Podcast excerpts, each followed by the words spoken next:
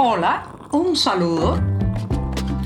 Les habla Joanny Sánchez, cubana, periodista, ciudadana, y les traigo este cafecito informativo recién colado y sin azúcar para despertar.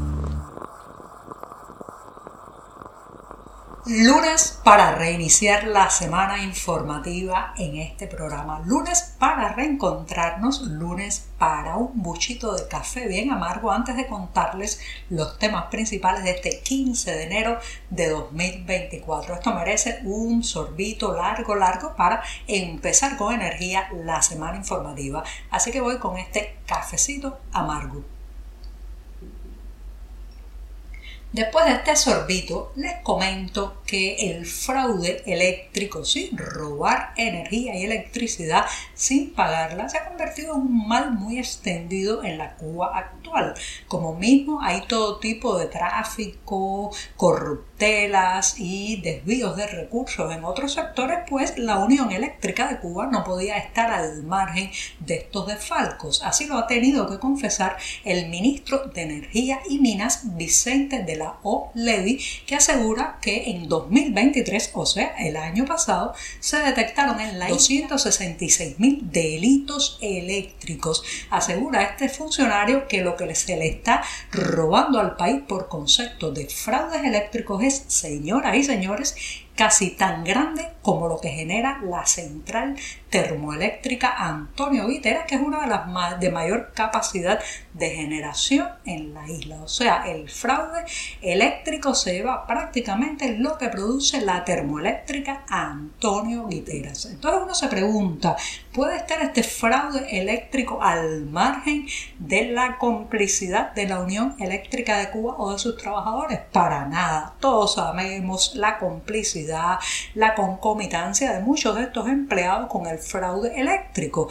Piden coimas, eh, dinero por debajo de la mesa para apuntar un consumo muy, eh, digamos, eh, muy distante o inferior de lo que realmente ciertas familias y ciertas viviendas están consumiendo, con la intención de que, bueno, la, el usuario no pague tanto o que mantenga las apariencias de un bajo consumidor, cuando en realidad en cada habitación tiene un aire acondicionado, tiene más equipos electrodomésticos, consume sin y todo eso va a la cuenta del Estado, o sea, de las arcas estatales, que es nuestro dinero o debería ser el dinero de todos. Así que el fraude eléctrico en Cuba muchas veces, la mayoría de las veces, se hace con la anuencia y la complicidad de empleados de la Unión Eléctrica de Cuba, que claro, cuando se les pregunta dicen que ellos también tienen que vivir, tienen que sacar alguna tajada de un empleo subvalorado salarialmente y muy mal visto desde el punto de vista social porque la Unión Eléctrica de Cuba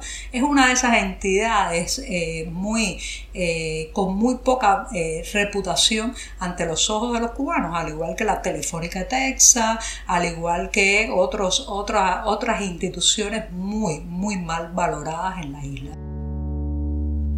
A lo largo de estos 65 años ha habido muchos puntos nodales, muchos momentos en que ha habido rupturas masivas de los cubanos con el régimen. A ese entusiasmo inicial le fueron sucediendo momentos y momentos en que la gente se desilusionó. Hubo quien entregó desde su carnet del Partido Comunista hasta se hundió del ostracismo en el rechazo e incluso llegó a la oposición. Uno de esos momentos, señoras y señores, es sin sin duda, sin duda, la causa número uno de 1989, que es conocida por los fusilamientos de altos, eh, altos militares del ejército cubano y entre ellos, bueno, el caso más emblemático fue el fusilamiento de Arnaldo Ochoa. Aquel momento eh, se convirtió en un parteaguas, en un antes y un después para mucha gente que había creído hasta ese momento en el ideal de la revolución y pues viendo aquel juicio amañado manipulado y evidentemente sin garantías para los procesados,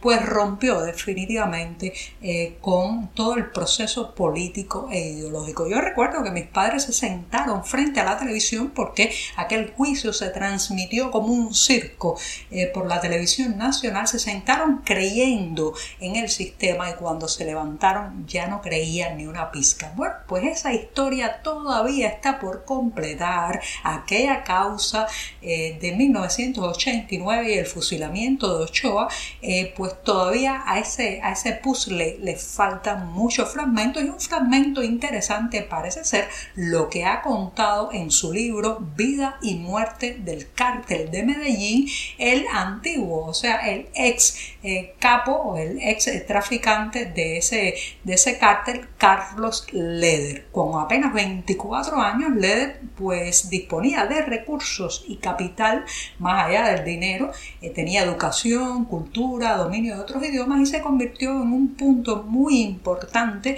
del cártel de Medellín para hacer contacto con gobiernos, autoridades de América Latina y especialmente del Caribe. Ahora en este libro, después de salir de la cárcel, cuenta no solamente eh, su trabajo como intermediario y como una persona que conoció a muchos de sus mandatarios, sino específicamente su reunión con Raúl Castro para gestionar pues lo que todos sabemos, el tráfico de drogas a través de Cuba. Este entonces un joven narco comprendió tempranamente la importancia de las relaciones con el poder y entre eso, bueno, pues la isla de Cuba por su ubicación geográfica, eh, también por su capacidad de gestionar a través de una amplísima costas y cayos, pues todo este tráfico fue un punto de interés para el cártel de Medellín. En este libro que hace revelaciones interesantes, y que hay que leerse, bueno, pues habla de que eh, avanzó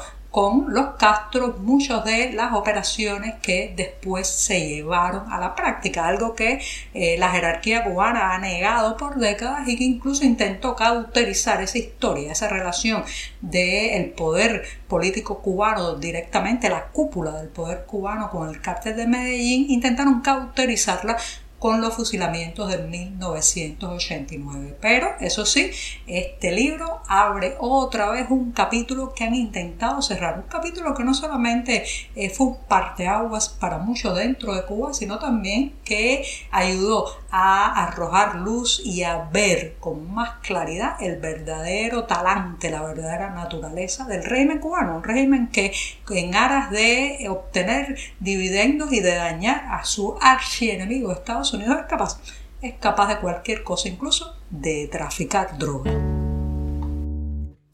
El poblado de Madruga en Mayabeque está en vilo desde el pasado 7 de enero en que desapareció de ese territorio el cubano-americano Jorgelgis Bolaño Fernández de 41 años. Ese día pues Bolaño salió de su casa, de la casa de su madre, porque él en realidad es residente en Estados Unidos y tiene la nacionalidad de ese país, pues salió de la casa de su madre en madruga a la que estaba visitando con su vehículo y ha desaparecido desde entonces. Su teléfono móvil da apagado o fuera del área de cobertura y la familia está desesperada. También los vecinos de madruga en Mayabeque se han unido a la búsqueda de este hombre que además es padre de tres hijos. Y esta, señoras y señores, es una noticia que lamentablemente cada vez es más frecuente en Cuba. Uno se asoma a las redes sociales y es raro el día en que no salga alguna información de una persona desaparecida, de alguien que ha sido asesinado,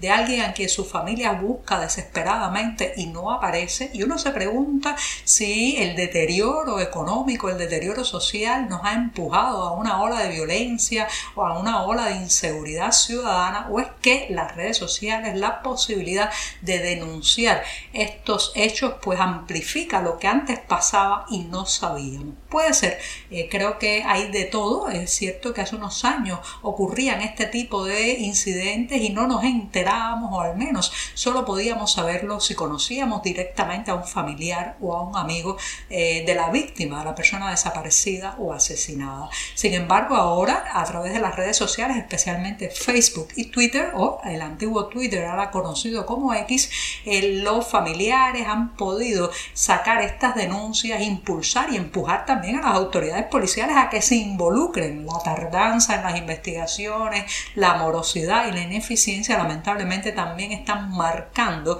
estos, estos hechos y por otro lado el deterioro social y económico ha llevado a la criminalidad, a un aumento de la criminalidad donde por un teléfono móvil, por un bolso que no se sabe ni siquiera si lleva dinero, eh, pues puedes perder la vida en las calles cubanas. Así que mucho cuidado, mucha atención, sobre todo a los viajeros, la gente que regresa eh, después de vivir fuera ya no tiene conciencia del país que habita, no siente cómo ha cambiado Cuba y lo peligroso que lo peligrosas que se han vuelto sus calles.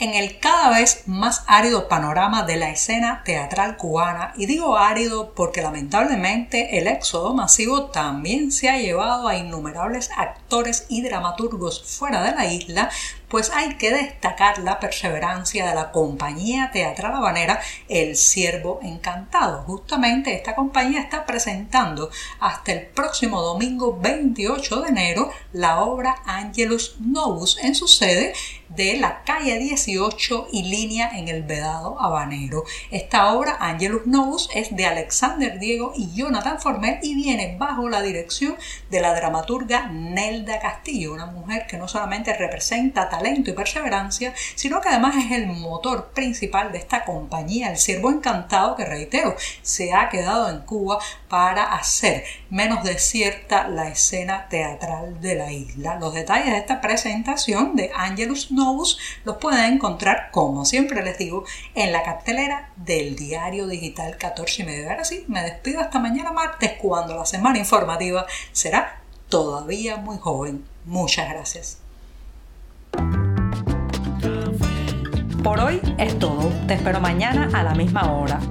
Síguenos en 14medio.com. También estamos en Facebook, Twitter, Instagram y en tu WhatsApp. No olvides, claro está, compartir nuestro cafecito informativo con tus amigos.